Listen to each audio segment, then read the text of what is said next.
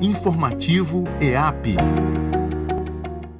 Uma novidade importante.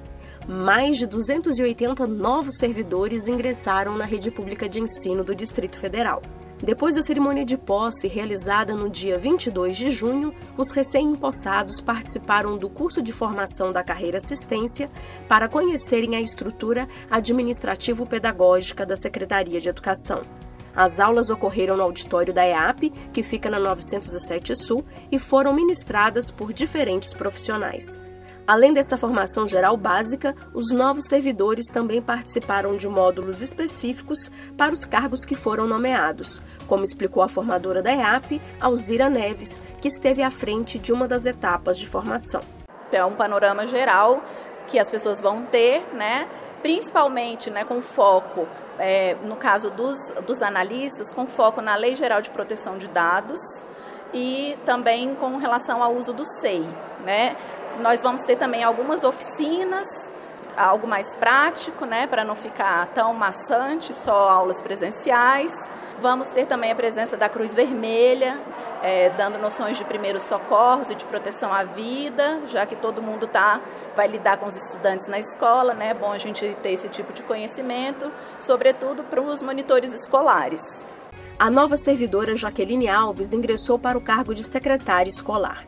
Formada em gestão de pessoas e pós-graduada em direito do trabalho, ela estudou durante dois anos para conseguir ser aprovada ela ficou surpresa com a formação organizada pela Secretaria de Educação. Nossa, é um, um, presente, sabe? Uma realização assim pessoal e profissional, porque eu quis muito o concurso público. Social, né? Eu nunca vi isso, até na iniciativa privada, que eu já trabalhei em vários locais, essa preparação, preparar o funcionário antes dele iniciar, isso é um diferencial, isso é tudo, é, é uma estratégia muito boa, né? Isso deixa o funcionário mais seguro, mais preparado para atender a população, no nosso caso, né, para fazer um bom trabalho. Durante todo o curso de formação da carreira assistência, para minimizar os riscos de transmissão da Covid-19, todos os protocolos de convivência e segurança foram seguidos. Trabalhos técnicos e reportagem, Jaqueline Pontevedra.